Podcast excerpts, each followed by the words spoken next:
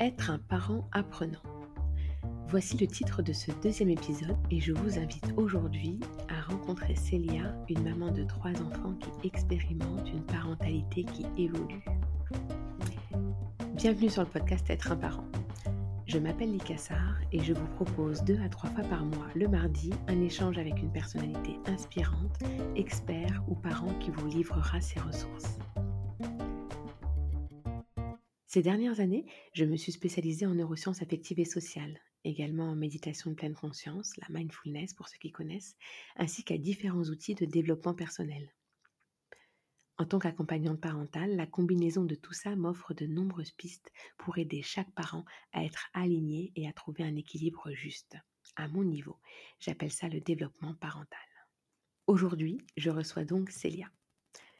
Je la laisserai se présenter en détail, mais en quelques mots, je peux vous dire que c'est une femme exceptionnelle. Elle m'inspire énormément, et ce, tant sur le plan personnel que sur le plan professionnel. Maman de trois enfants, aujourd'hui, je la reçois pour échanger sur sa parentalité. Dans cet épisode, Célia nous parle de son introspection personnelle, de ses transformations successives au gré de ses maternités et de ses ressources qui lui permettent de traverser ce qui ressemble parfois à des tempêtes. Je vous souhaite une très belle écoute, une belle rencontre avec ma sœur et amie Célia. Bonjour Célia. Bonjour Léka. Je suis super contente de, de, t'avoir avec moi aujourd'hui. Je t'ai présenté un peu en introduction, euh, en tout cas déjà comme une femme exceptionnelle parce que je le pense vraiment. Euh, mais peut-être je te laisse te présenter en quelques mots en sachant que c'est un épisode euh, lors duquel tu vas te présenter en profondeur. Mais peut-être pour introduire, comment tu te présenterais la Célia d'aujourd'hui?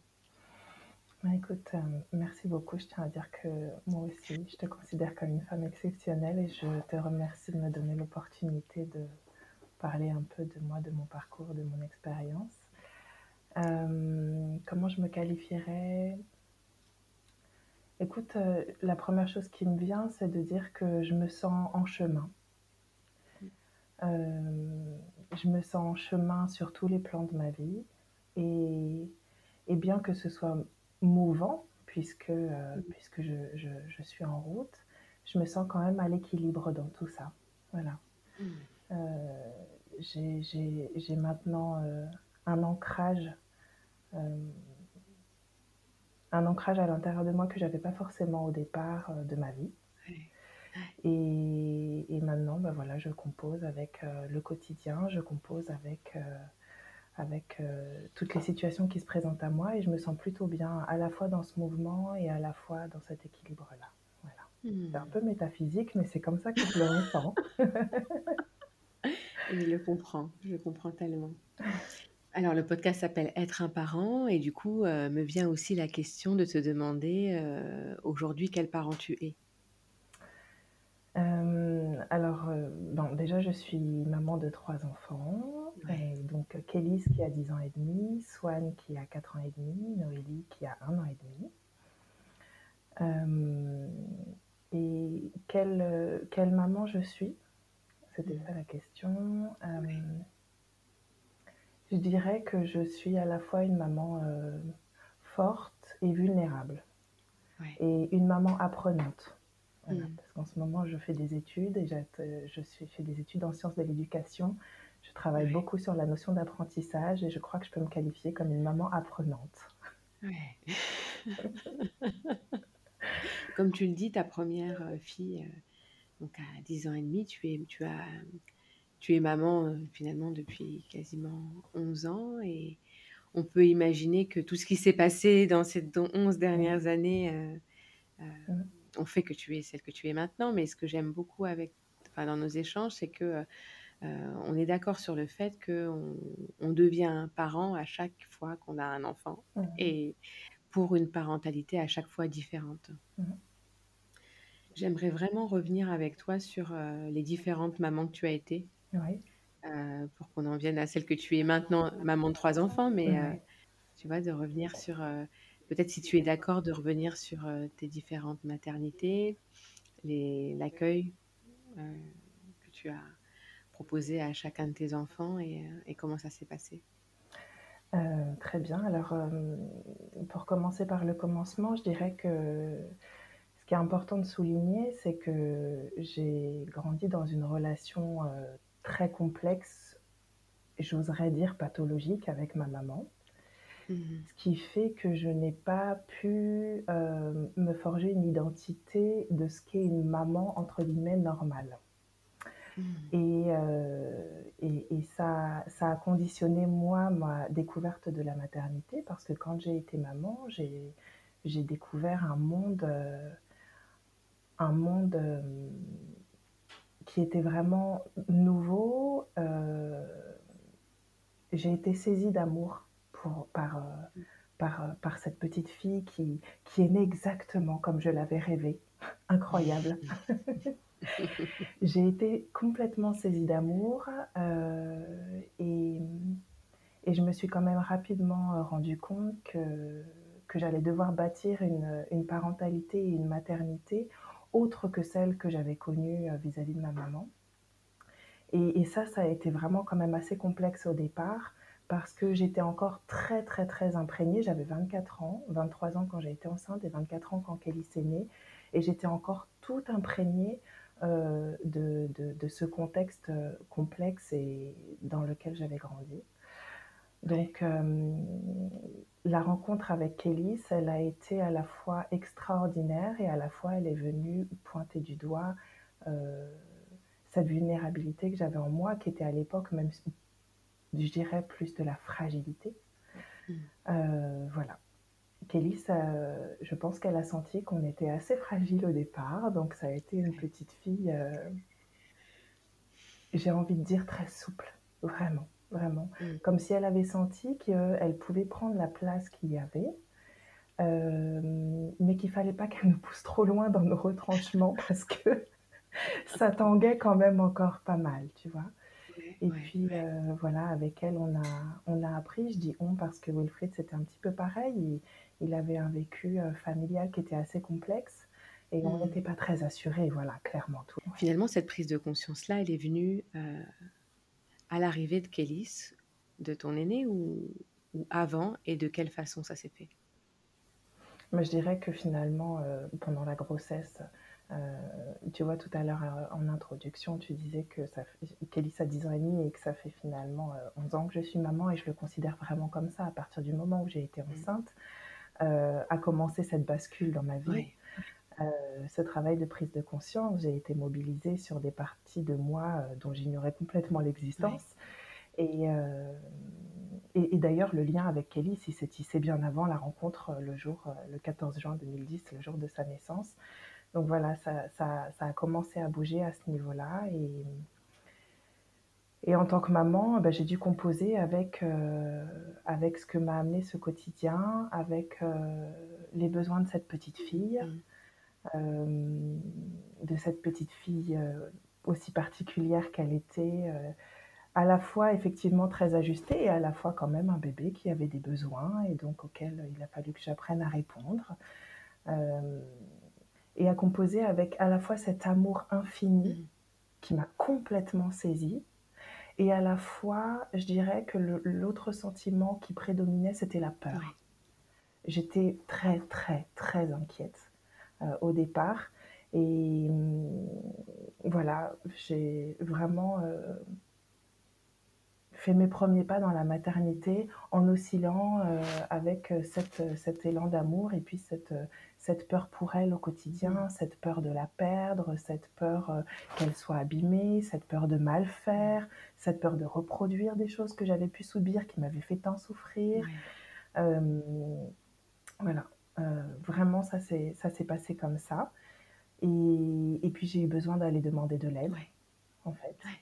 J'ai eu besoin d'aller demander de l'aide parce que j'avais encore trop le spectre, hem, de mon passé qui était présent et j'ai fait appel à une professionnelle, à une psychologue qui m'a accompagnée, qui m'a aidée un petit peu à dérouler la pelote, à démêler, heu, à démêler, heu, ce qui m'appartenait, ce qui m'appartenait pas, ce qui ce qui se jouait dans la relation avec Kélis au quotidien, des attentes que je pouvais avoir, mais qui n'étaient pas forcément entre guillemets. «justifiées» et qui étaient plutôt des attentes dont moi j'avais hérité.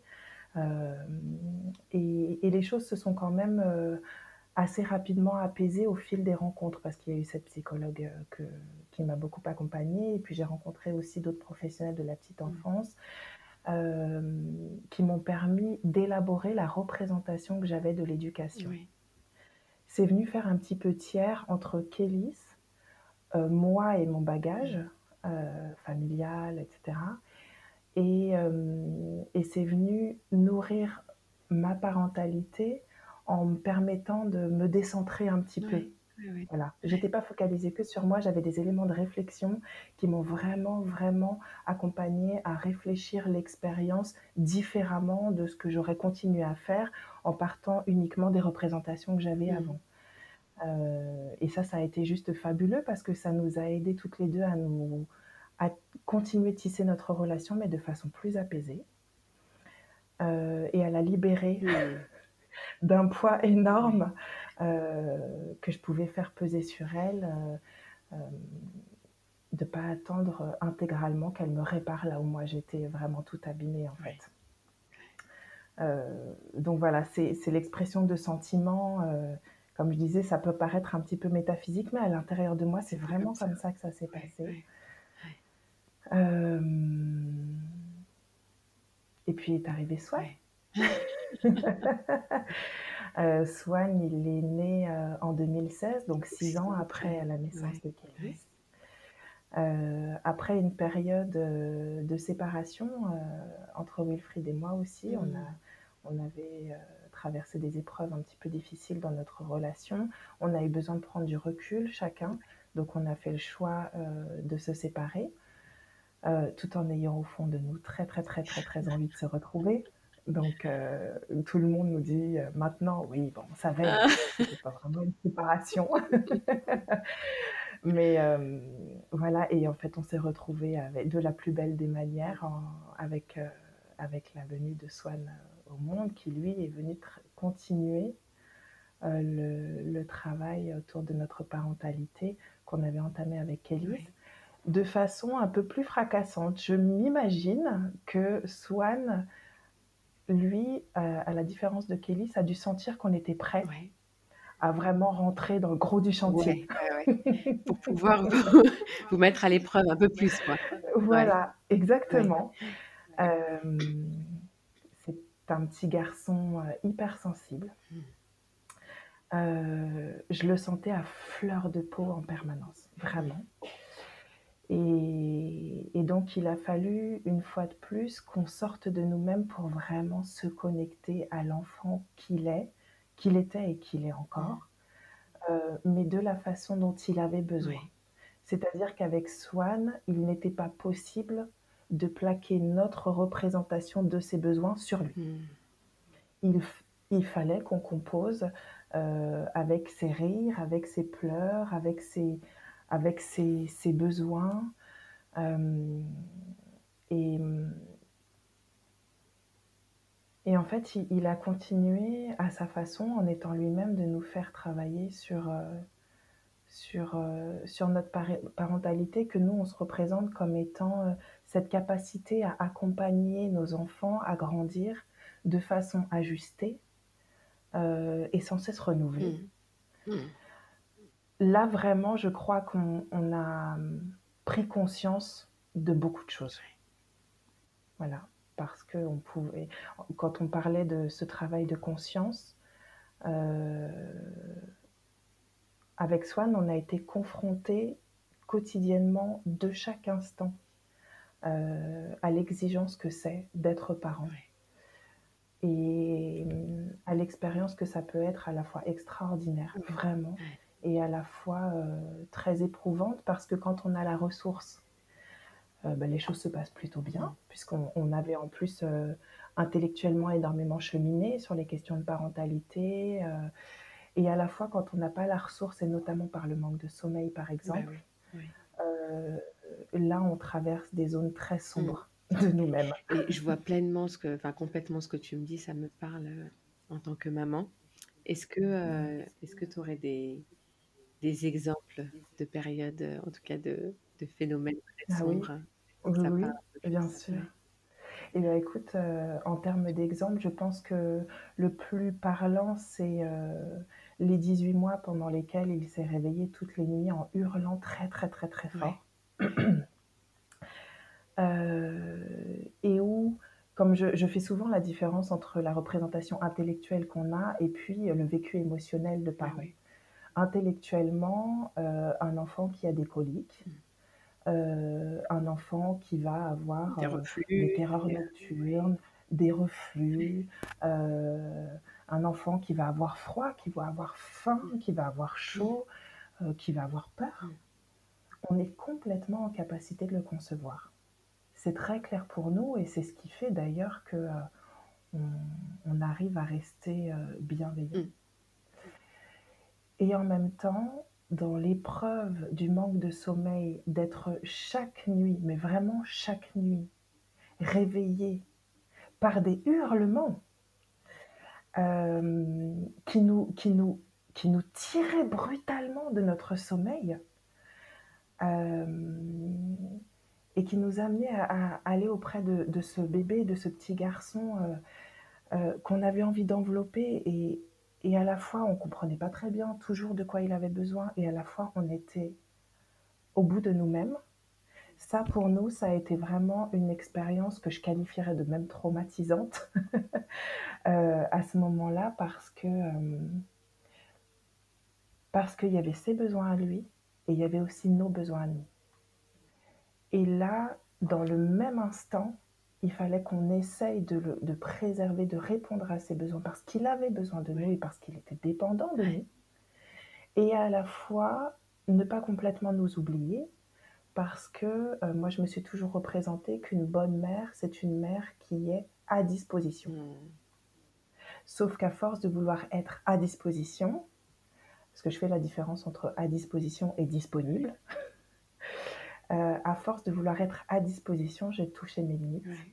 et j'étais, heu, j'ai eu des moments où où j'en étais même, heu, intérieurement dans des états de colère, dans des états de de de de profonde tristesse, dans des moments de désespoir, à me dire parfois que j'y arriverai jamais, que j'étais à bout, à bout, à bout vraiment, de fatigue, de nerfs, heu, je me sentais sur le fil, Ouais. voilà. Je me sentais vraiment sur le fil, Ouais.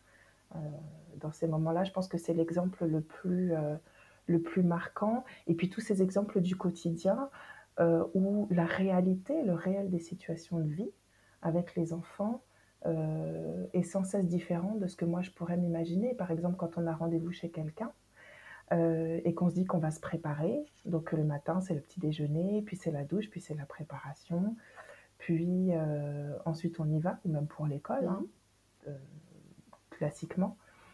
Heu, finalement, il y a toujours une foule de vents contraires et de et d'impondérables qui voilà, comme la couche qui déborde au moment où on est prêt à partir, comme l'assiette renversée, comme le yaourt jeté, comme, voilà, tous ces exemples du du quotidien qui font appel à nos capacités d'adaptation et qui nous obligent à travailler sur nos résistances, Oui. Vraiment. et là, nos enfants, ils nous font, heu, travailler sur notre souplesse. Voilà, excuse-moi. Ouais. Sur notre souplesse, mais qui mettent en av qui mettent en lumière nos résistances. Et c'est bien souvent cette résistance qui nous empêche d'être là et de juste absolument. vivre ce qui est parce que, heu, tu vois, ce que tu dis, je suis sûre que ça parlerait à beaucoup, heu, des parents qui, qui nous écoutent, mais, il y a en plus de la situation qui est, heu, imprévisible, on effectivement, on devrait être souple, mais il vient tomber l'injonction de: «Ne t'énerve pas».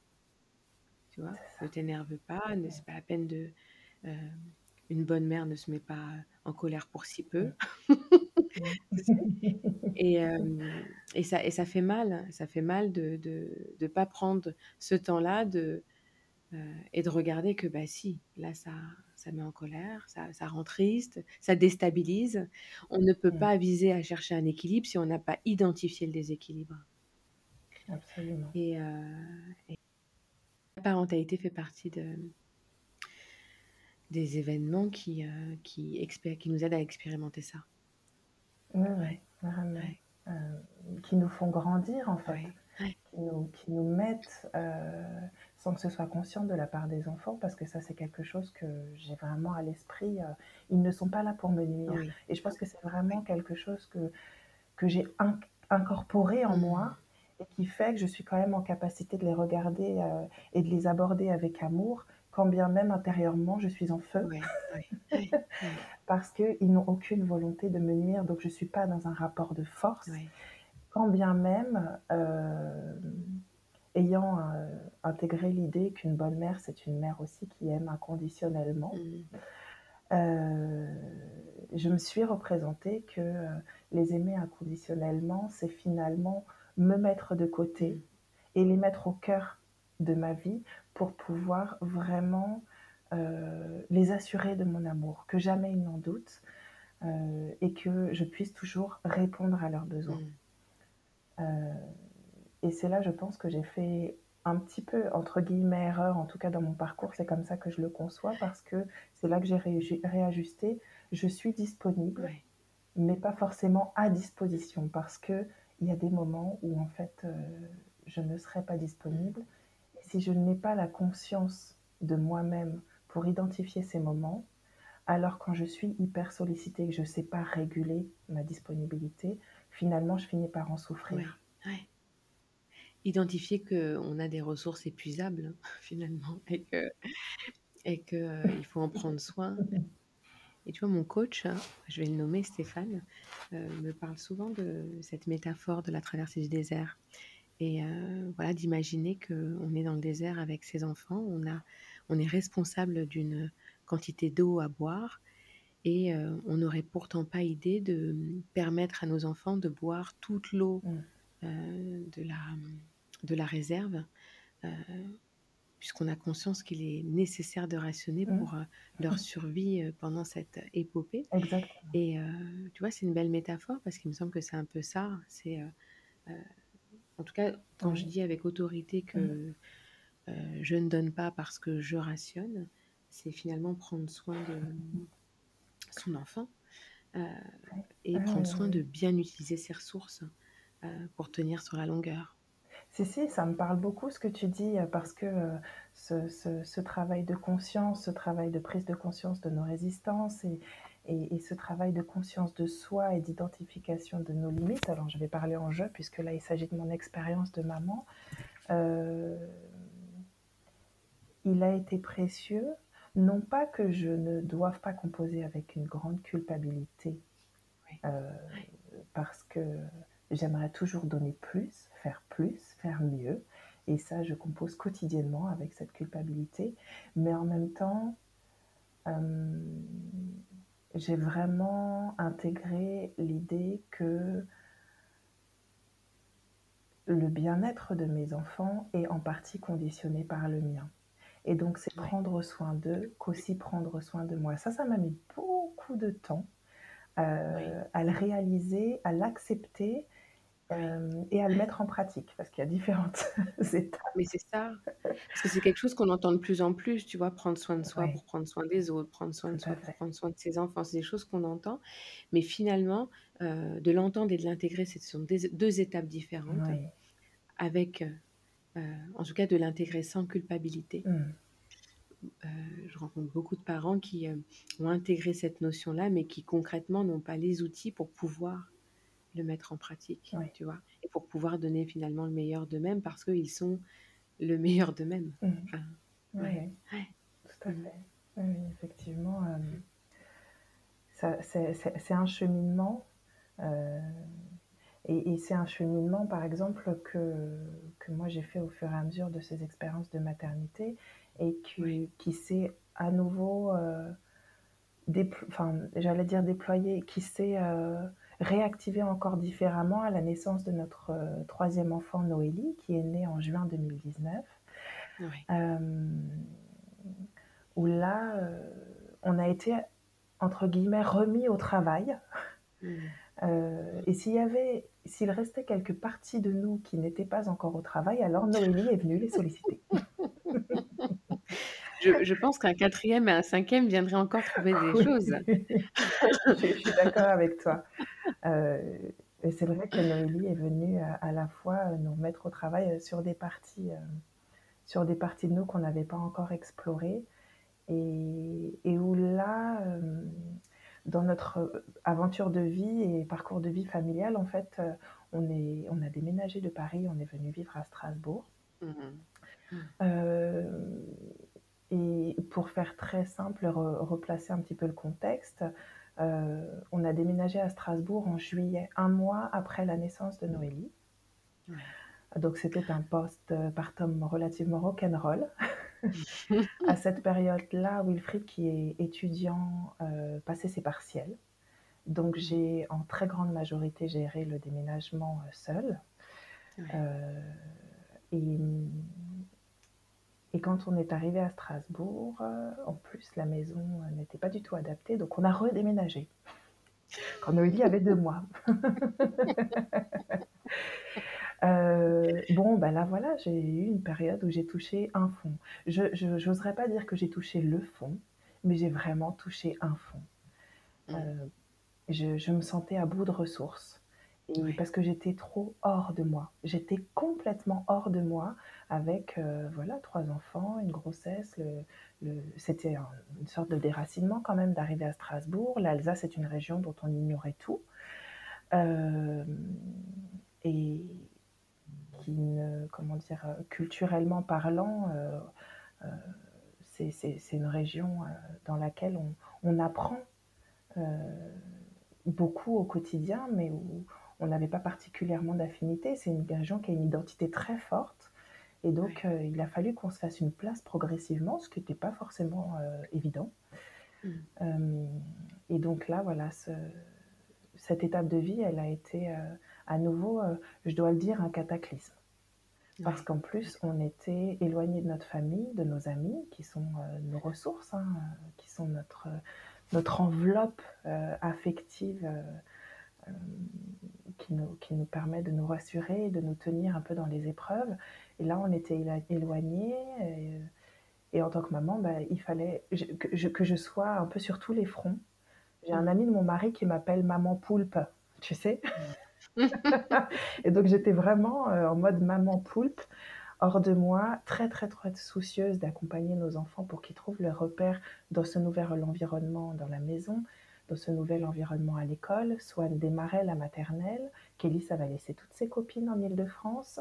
Heu, il y avait plus cet enveloppement de la famille et des amis. Tous ces repères-là, il fallait qu'on les reconstruise. Hem et donc voilà, j'étais très, très, très mobilisée, heu, en tant Ouais. que maman et et plus du tout disponible à moi-même et ça a été une période, très, très sombre. En fait, j'étais épuisée, vraiment Ouais. épuisée. Ouais.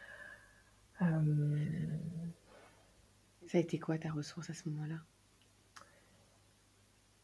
Et bien, écoute, j'ai mis un petit peu de temps à me rendre compte que j'étais vraiment, vraiment épuisée parce que, heu je suis plutôt du genre à relever les défis, à aimer les défis, heu, à Ouais. voir le positif en toute chose. Donc heu, cette prise de conscience a mis quelques mois et sachant que la nuit, Noélie ne dormait pas, heu, parce qu'elle avait des besoins, heu, de nourrisson, que Swan, Mmh. heu, se réveillait encore beaucoup la nuit parce qu'il était, dans cette période de changement d'environnement qui l'a, je pense, quelque part, un peu insécurisé.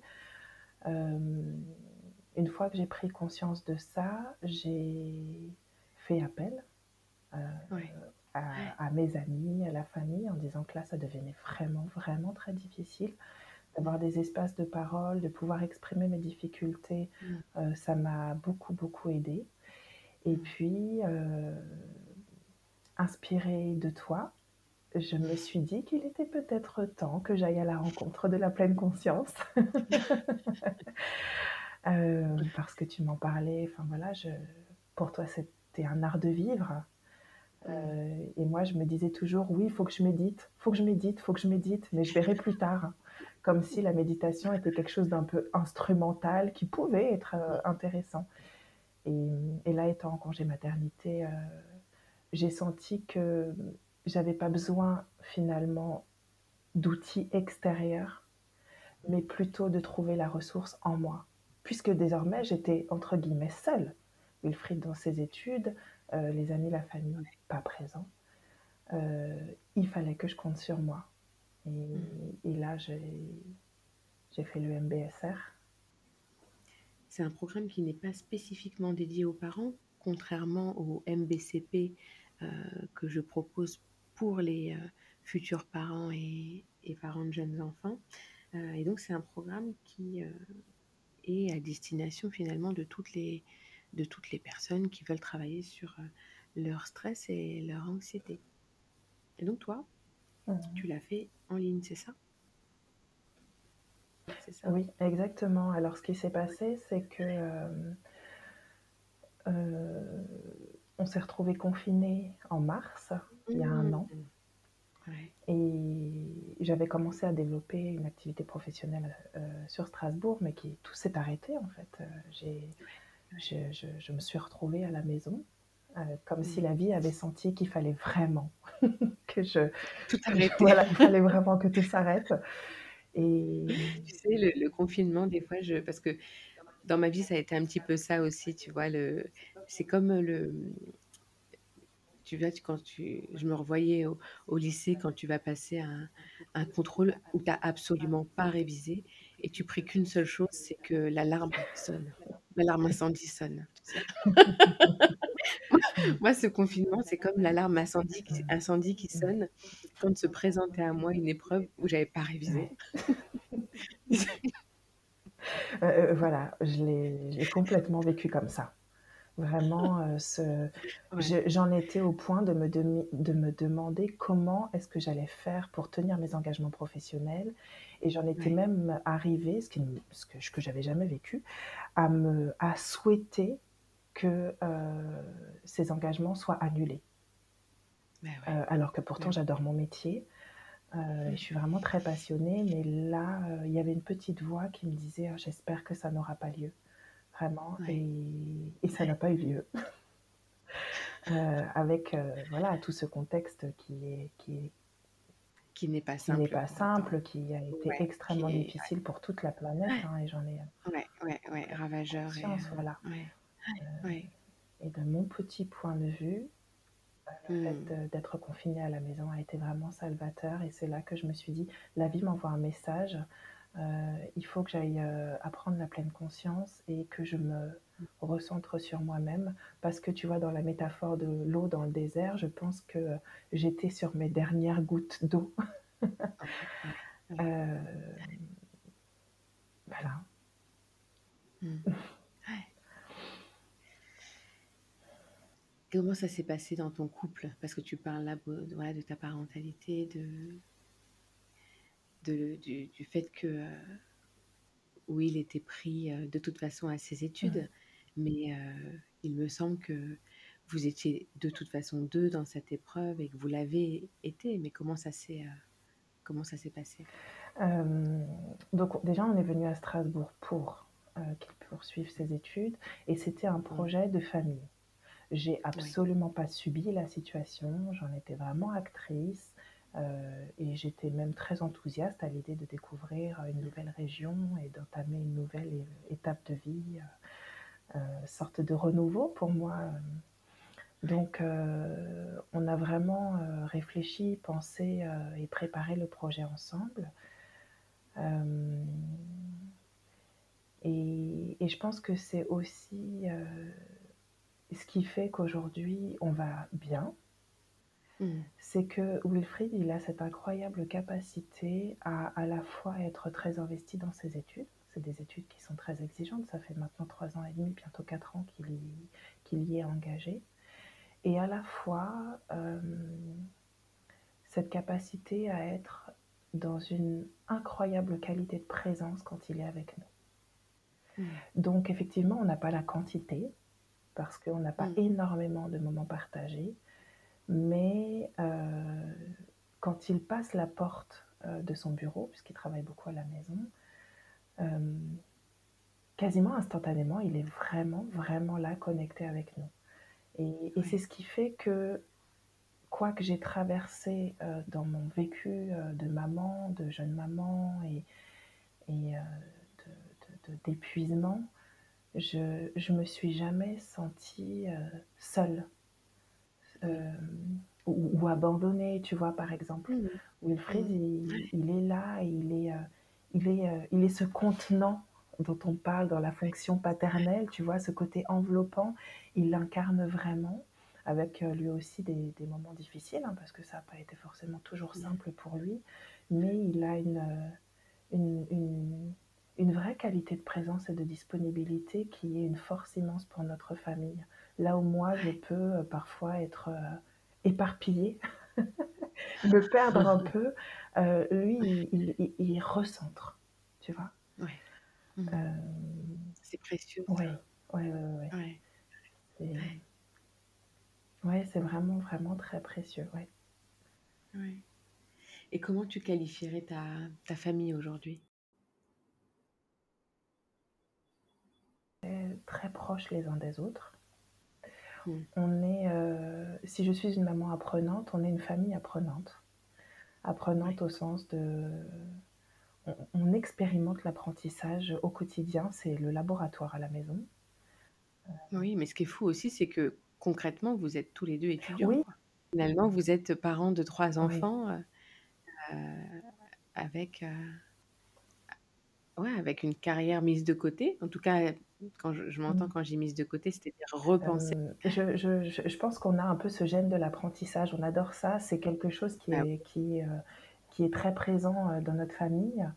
Euh, et tu vois, par exemple, on fait des réunions de famille dans lesquelles, sur la base d'un ordre du jour parfois très factuel, comme, je sais pas, l'organisation des tâches, l'organisation de la semaine prochaine, on, on, réussit toujours à trouver des opportunités de discuter la place de chacun, d'apprendre, de partager nos points de vue.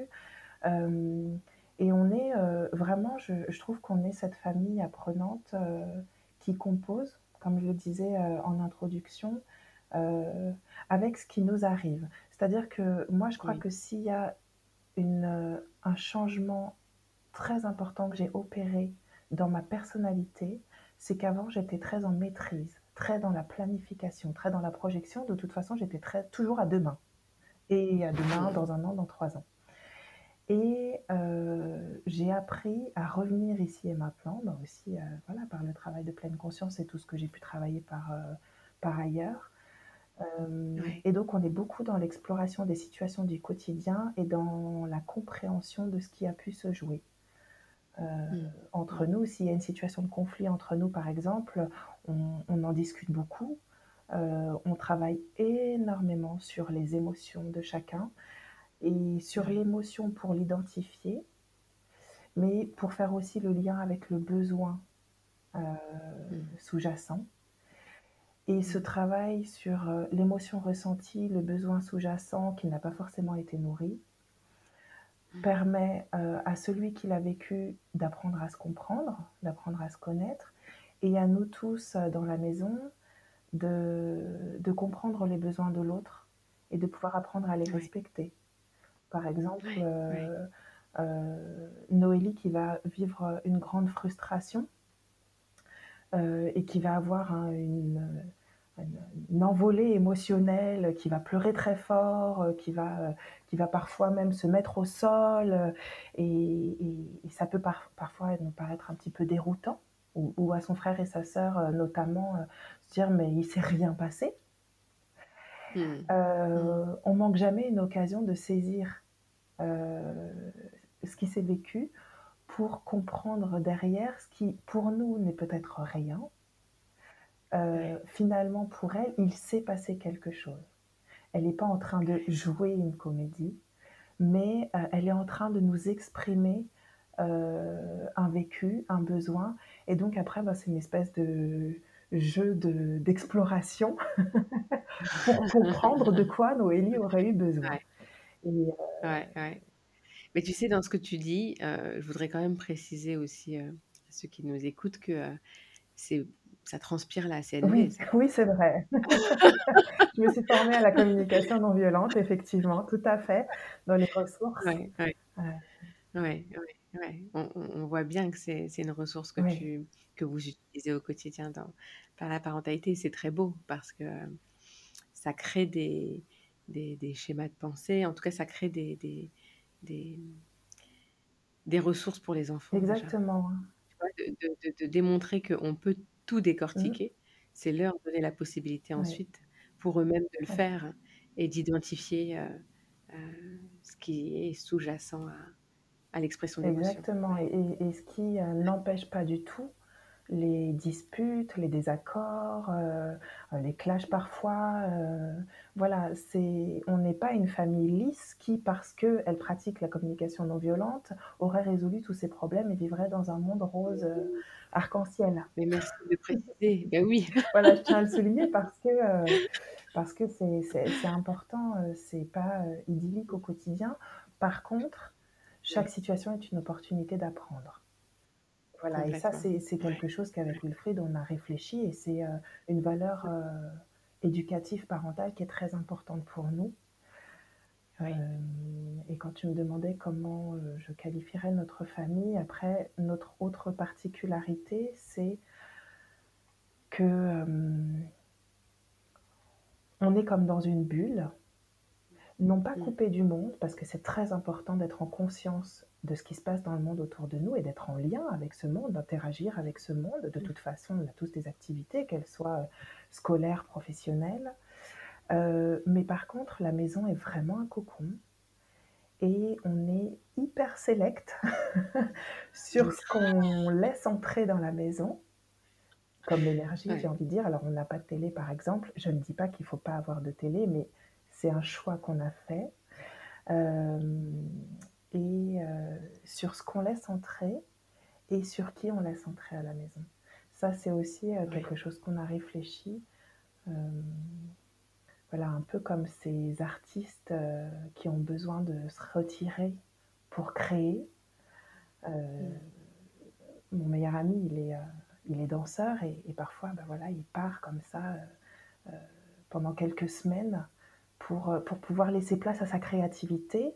Heu, il se retire un petit peu du monde, heu, pour pouvoir se connecter à lui-même, laisser place à sa créativité et puis pouvoir, hem, explorer cette créativité-là, dans ses créations artistiques et nous, c'est un petit peu ça aussi à la maison. C'est vraiment un cocon, où, on fait le pari que le cocon familial, il est là pour, se ressourcer Heu, de sorte à pouvoir ensuite, quand on va à l'extérieur, hem, bénéficier de cette énergie-là, de ce ressourcement pour pouvoir, bah, voilà, vivre, explorer ou affronter, les situations du quotidien avec ce qu'elles ont de d'à la fois, très enrichissant, comme à l'école, les enfants qui nouent des relations avec leurs copains de classe et qui nouent des liens. Et c'est vraiment, beau à voir et à la fois, heu, bah, par exemple, ils peuvent avoir des conflits aussi avec ces copains-là, heu,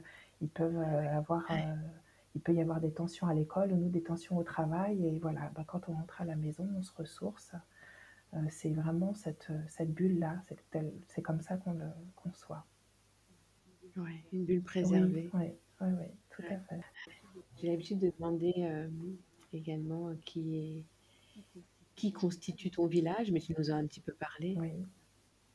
Tu as une tu pointes en tout cas, l'importance de de pouvoir, heu, être relié à tes tout proches.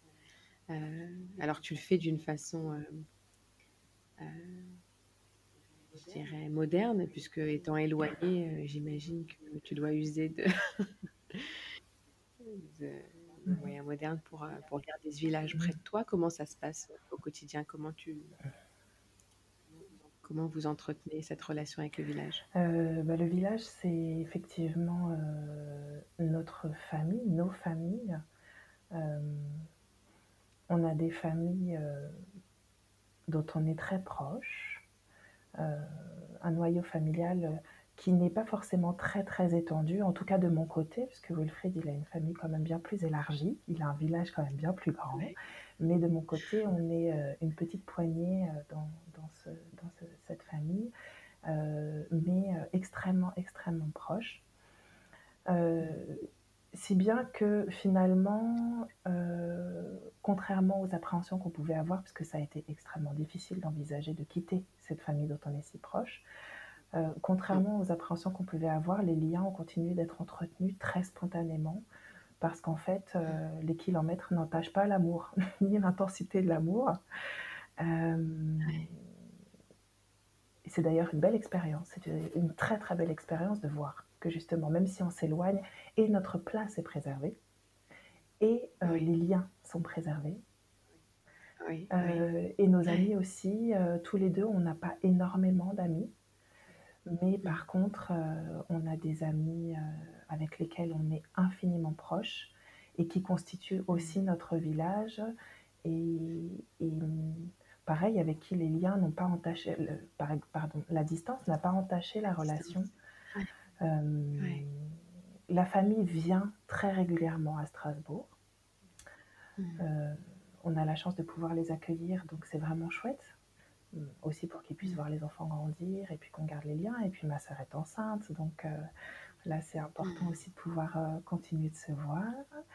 Euh, et, en même temps, comme tu disais, voilà, on le fait comme une famille de 2020-2021, avec un petit peu les réseaux, surtout le téléphone, la visio, pour pouvoir entretenir ces liens, garder le contact et, continuer de se dire combien chacun on est précieux pour les autres et combien les autres sont précieux pour nous.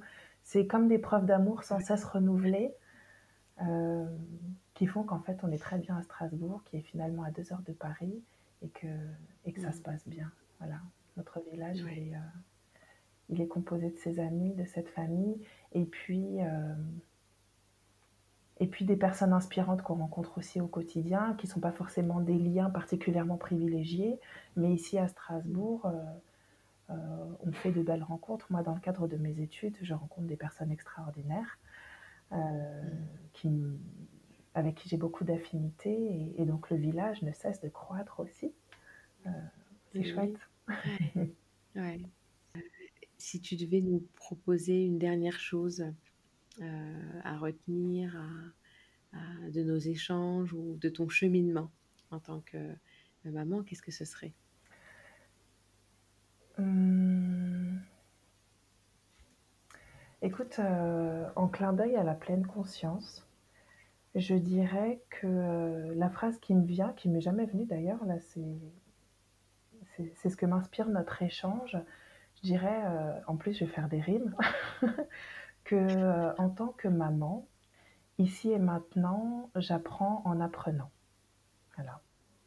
Je, garderai ça comme mot de la fin parce que parce qu'il y a toujours un, ancrage, il y a toujours une base, il y a toujours euh, euh, des ressources qui sont là. Et en même temps, tout est impermanent. Et en même temps, tout est toujours en mouvement. Et en même temps, le quotidien, c'est un vaste champ des possibles. Et euh, voilà, je, retiens cette notion de mouvement, en fait. Euh, qui, qui, invite à, l'acceptation, qui invite à ce fameux lâcher-prise, qui n'est pas du tout évident, mais petit à petit, en tout cas, on, chemine. Donc voilà, ici et maintenant, j'apprends en apprenant. Super. Merci beaucoup Célia pour euh, cette belle, ce bel échange et puis ce magnifique mot de la fin. Lucas, merci beaucoup à toi. Et je te dis avec plaisir et à très bientôt. À bientôt.